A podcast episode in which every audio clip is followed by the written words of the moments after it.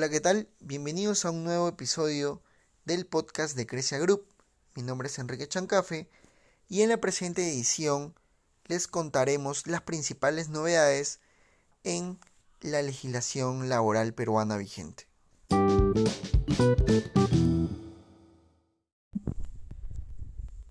La Corte Suprema ha indicado que los empleadores deben modificar su normativa interna para que trabajadores puedan formular descargos ante sanciones disciplinarias.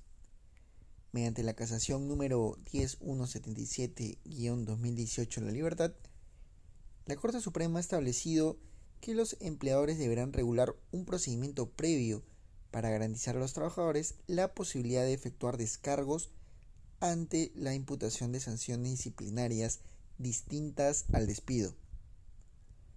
Los fundamentos centrales de dicha decisión son los siguientes. Primero, aquellas sanciones menores al despido, como las amonestaciones verbales o escritas y las suspensiones, deben ir precedidas de un procedimiento que se estructure como sigue. La imputación de cargos, el otorgamiento de la oportunidad para que el trabajador presente sus descargos y finalmente la decisión de la sanción. En segundo lugar, el empleador debe regular este tipo de procedimiento a través del Reglamento Interno del Trabajo, RIT, distinto al previsto para el caso de las faltas graves, a fin de que el trabajador se defienda de las imputaciones señaladas y se respeten las garantías del debido procedimiento.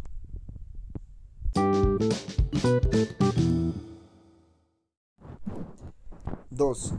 Sunafil advierte la desnaturalización de un contrato modal por no especificar el local donde se realizará la actividad laboral.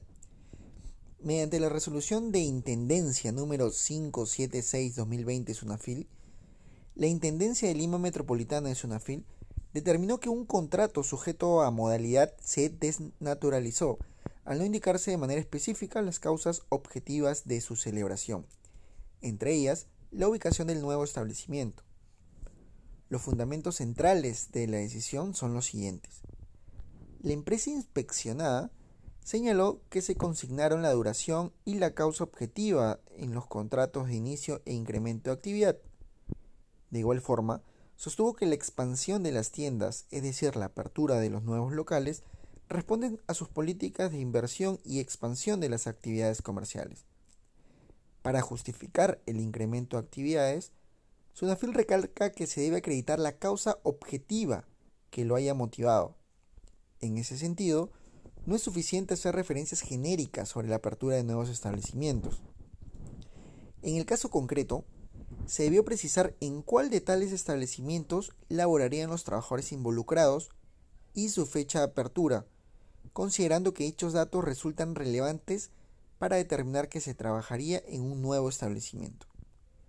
Ello en virtud de que dichas aperturas responderían a una planificación para la expansión de las actividades comerciales y no a una decisión motivada por la coyuntura.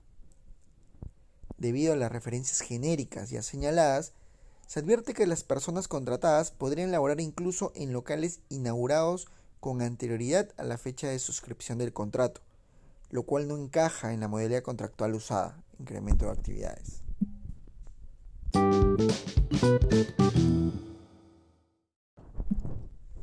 3. Sunafil establece que se puede requerir la subsanación por la desnaturalización de un contrato modal. Mediante la resolución número 209-2021 Sunafil, la Intendencia de Lima Metropolitana de Sunafil determinó que se puede requerir modificar la forma de contratación al configurarse la falta referida a la contratación fraudulenta. En específico, de haberse suscrito un contrato de trabajo a plazo fijo o sujeto a modalidad, cuando en realidad corresponde a la suscripción de un contrato de trabajo de duración indeterminada. Asimismo, la autoridad inspectiva señala que incluso si se ha extinguido el vínculo laboral con los trabajadores afectados, antes del inicio de la fiscalización laboral, el inspector siempre estará facultado para detectar los incumplimientos que se hayan producido.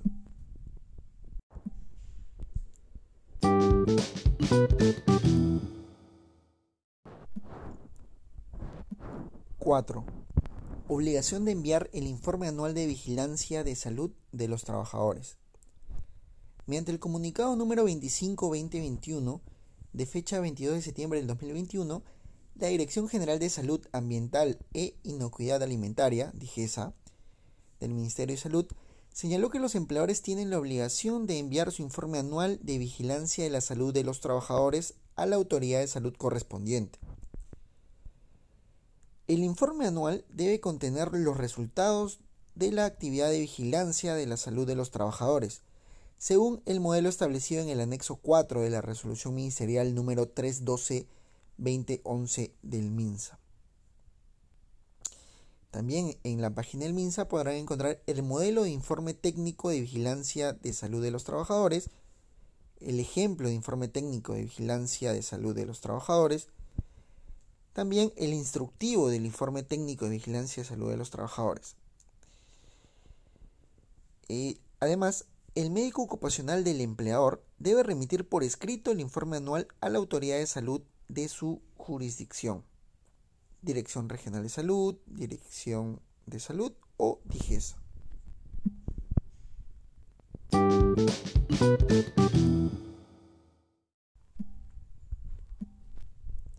5. Corte Suprema se pronuncia sobre libertad sindical y trabajadores de confianza. Mediante la casación número 23718-2018, la Corte Suprema analiza la validez de la calificación de un trabajador de confianza y su prohibición de afiliación al sindicato. Para tal efecto, la Corte limita el concepto de trabajadores de confianza y trabajadores de dirección para que no exista una confusión entre ambos. Al respecto señala lo siguiente. Los trabajadores de dirección son aquellos trabajadores que tienen la labor de representar al empleador frente a los demás trabajadores o terceros, por ejemplo el gerente general de una, de una cooperativa o una sociedad anónima. Asimismo, también son trabajadores de confianza aquellos que comparten funciones de administración o de quienes su actividad y grado de responsabilidad dependa el resultado de la actividad económica de la empresa. Los trabajadores de confianza son aquellos trabajadores que realizan sus labores en contacto personal y directo con el empleador o personal de dirección. De esta manera, dichos trabajadores tienen acceso a información confidencial para el empleador como secretos industriales, comerciales o profesionales. En el caso materia de casación, el trabajador ingresó como un trabajador ordinario al puesto de analista y de manera posterior fue designado como un supervisor de su área. No obstante, el trabajador sostiene que no contaba con labores que impliquen acceso a información de carácter confidencial y que ameriten la calificación de un trabajador de confianza, debido a que en la práctica su labor era de apoyo en la gestión de agencias. En ese sentido, a criterio de la Corte, el demandante en los hechos no era un trabajador de confianza, porque no se había acreditado, acreditado de manera fehaciente el contacto directo con el empleador o personal de dirección, así como el mismo no había percibido el incentivo anual por rendimiento en ningún momento.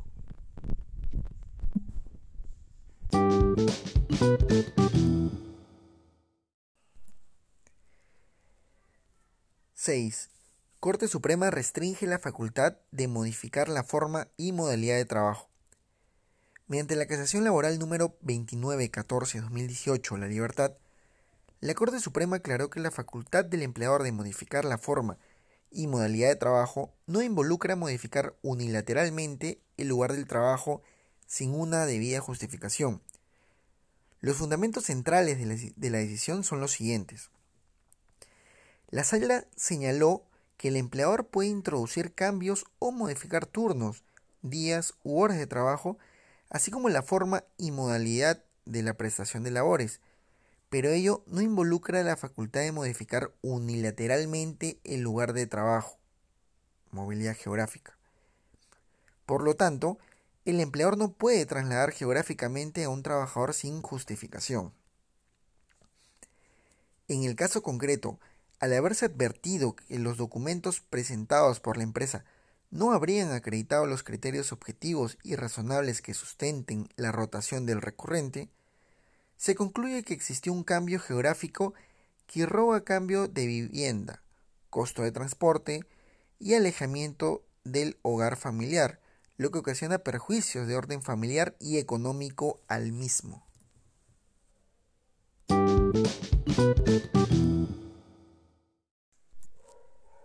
7. La causa objetiva de los contratos por necesidad de mercado debe ser acreditada documentalmente. Mediante la resolución número 384-2021 SUNAFIL, de fecha 30 de septiembre del 2021, se señala que en los contratos sujetos a, modalidad, específicamente en los contratos por necesidad de mercado, la causa objetiva que ocasiona la contratación del personal debe ser acreditada documentadamente, no siendo suficiente detallarla. Los fundamentos centrales de la decisión son los siguientes. Siguiendo los criterios expuestos por la casación laboral número 11436-2016 ICA, se extiende que se produce la desnaturalización del contrato por necesidad de mercado cuando no se sustenta el incremento de la producción coyuntural o la necesidad de que las variaciones de la demanda tengan carácter sustancial. En el caso concreto, la empresa inspeccionada alegó como causa objetiva un incremento coyuntural en los préstamos que brinda la empresa como parte de su giro de negocio. Sin embargo, no justificó documentalmente que dicho incremento impactara en las actividades regulares de la empresa.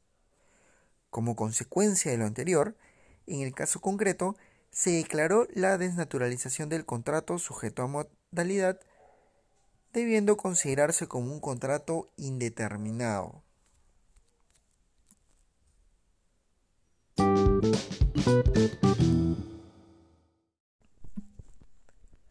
¡8! Ministerio de Trabajo publica versión número 4 de Manual de Preguntas Frecuentes Laborales. El día 8 de noviembre del presente año, el Ministerio de Trabajo y Promoción del Empleo publicó la versión 4 del Manual de Preguntas Frecuentes Laborales.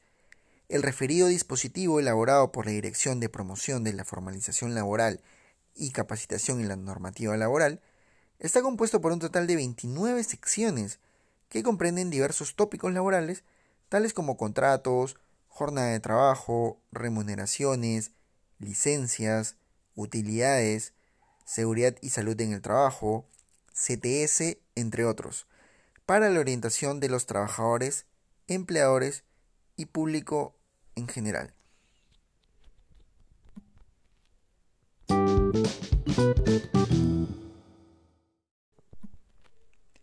¡9! Instalar redes de cámaras de videovigilancia no vulnera intimidad de trabajadores.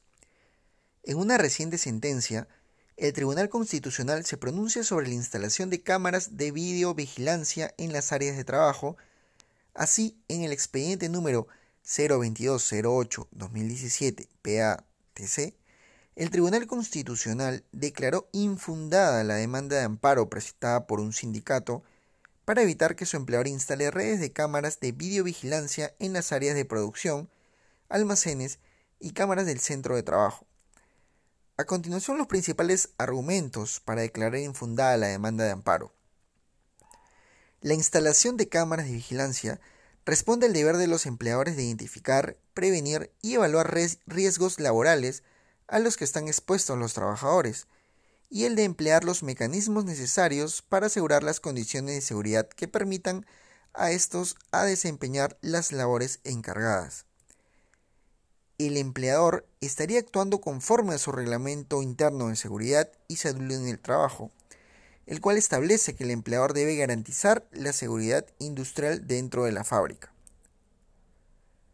El uso adecuado de la tecnología, como la instalación de cámaras, tiene como objetivo el monitorear los procesos de producción y, de ser el caso, poder analizar cualquier incidente de producción o de seguridad, como por ejemplo verificar que las rutas de la evacuación se encuentren despejadas, controlar riesgos y mantener las zonas seguras libres. El empleador, como parte de su poder de dirección, puede optar por los mecanismos que estime necesarios para la supervisión de la prestación laboral, siempre que no vulnere los derechos de los trabajadores. Asimismo, se advierte que las videocámaras no están instaladas en un ambiente que pudiera ser calificado como privado, pues son áreas en las que el personal autorizado transita libremente.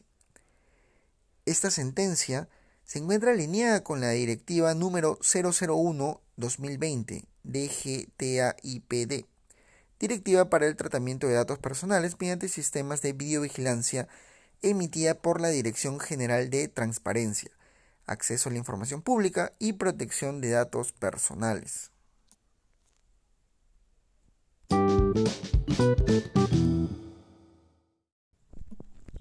10.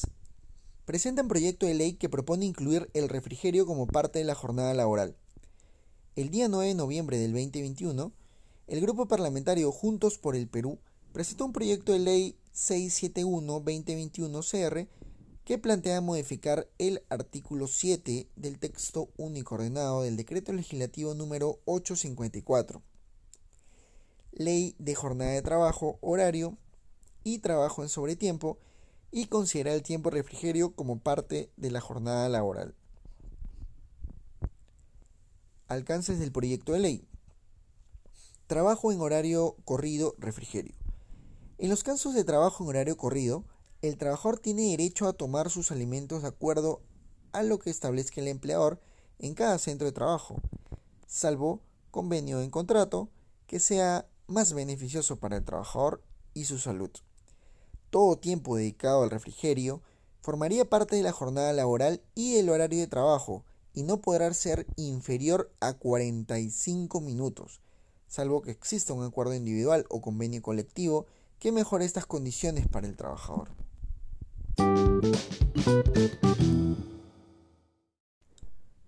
(11) Gobierno anuncia aumento de la remuneración mínima vital a mil soles el presidente de la República, Pedro Castillo, anunció el día 10 de noviembre del 2021 el alza del sueldo mínimo a mil soles a partir de diciembre del presente año para todos los trabajadores formales. Asimismo, posteriormente esta declaración, el mandatario emitió en redes sociales un anuncio complementario al referido anteriormente, donde señaló el pago de un subsidio de 70 soles, aumentando así el sueldo mínimo percibido por dichos trabajadores.